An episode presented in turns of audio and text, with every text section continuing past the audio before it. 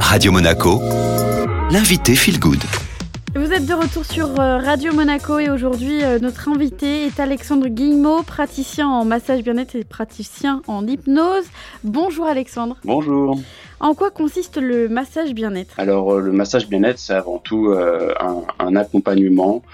c'est vrai que pendant des années le terme massage était réservé à au, au masseur kinésithérapeute jusqu'en 2016. Et c'est vrai que la pratique du massage était euh, essentiellement dans le domaine du bien-être pratiquée par les, euh, les esthéticiennes. Mais aujourd'hui, on voit apparaître un nouveau courant avec des gens qui s'intéressent de plus en plus à une approche euh, d'accompagnement au bien-être différente et notamment dans le, dans le massage où on voit beaucoup de massages apparaître et différentes techniques sur le, sur le marché aujourd'hui. Quand un client vient vous voir, Qu'est-ce qu'il recherche avant tout? Alors moi, euh, de par mon, mon parcours euh, qui est d'abord passé par euh, un parcours universitaire avec une formation en biologie, en physiologie du stress et euh, ma volonté de me former plus sur des massages musculaires, c'est vrai que les gens qui viennent me voir viennent essentiellement pour euh, des tensions localisées et donc mon travail intervient en complément de celui de professionnel de santé quand c'est possible. Hein, c'est à moi aussi quand je vois certains clients venir de réorienter aux besoins vers euh, un professionnel de santé compétent. Mais moi, voilà, souvent c'est euh, de la remise de mobilité, du travail musculaire ou aller jusqu'à la gestion du stress et euh, des émotions. Souvent, voilà, on somatise sur le haut du corps, sur les épaules, des tensions dans la nuque, des tensions dans le diaphragme. Donc le massage aide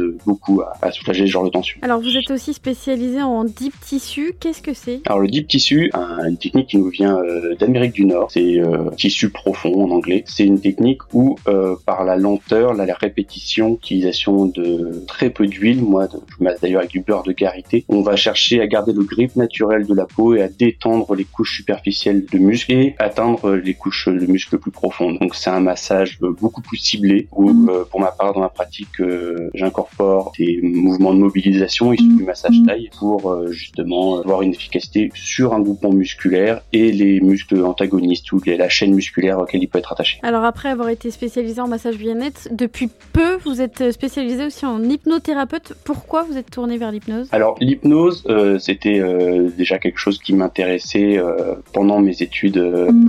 en, en, physiologie du stress, où je m'intéressais à tout la relation entre les neurosciences comportementales, notamment entre le stress et les effets sur le corps. J'ai un, peu abandonné cette partie hypnose pour me consacrer totalement à la pratique du massage. Et de par ma pratique personnelle, j'ai une pratique méditative, commencé au fur et à mesure de mes séances à guider clients par la voix, concentrant sur la respiration, en se concentrant sur euh, les différents muscles que je pouvais travailler. Et je me suis rendu compte qu'il y avait des effets euh, vraiment euh, intéressants du guidage par la voix en plus du massage, mais je sentais bien qu'il me manquait le, le, langage, la technicité que j'ai été donc chercher dans cette formation en hypnose ericksonienne. Et aujourd'hui, vos clients sont demandeurs que vous les hypnotisiez pendant une séance de massage? Alors oui, il y, a, une forte demande. Après, ça passe énormément parce qu'on combine deux, euh, deux prestations qui demandent quand même une confiance de la part du client, donc pas une, prestation que des clients vont demander en première intention. En général, ils passeront soit par l'hypnose, soit par le massage, parce que euh, une fois qu'ils se sentiront à l'aise, se sentiront en confiance, ils demanderont euh, ce genre de prestation. Et c'est vrai qu'on va pas faire les deux en même temps. Moi, j'ai pris le parti pris de soit commencer par l'hypnose et de finir par le massage quand je vois que j'ai des personnes qui ont un mental un peu présent, euh, qui ont du mal à lâcher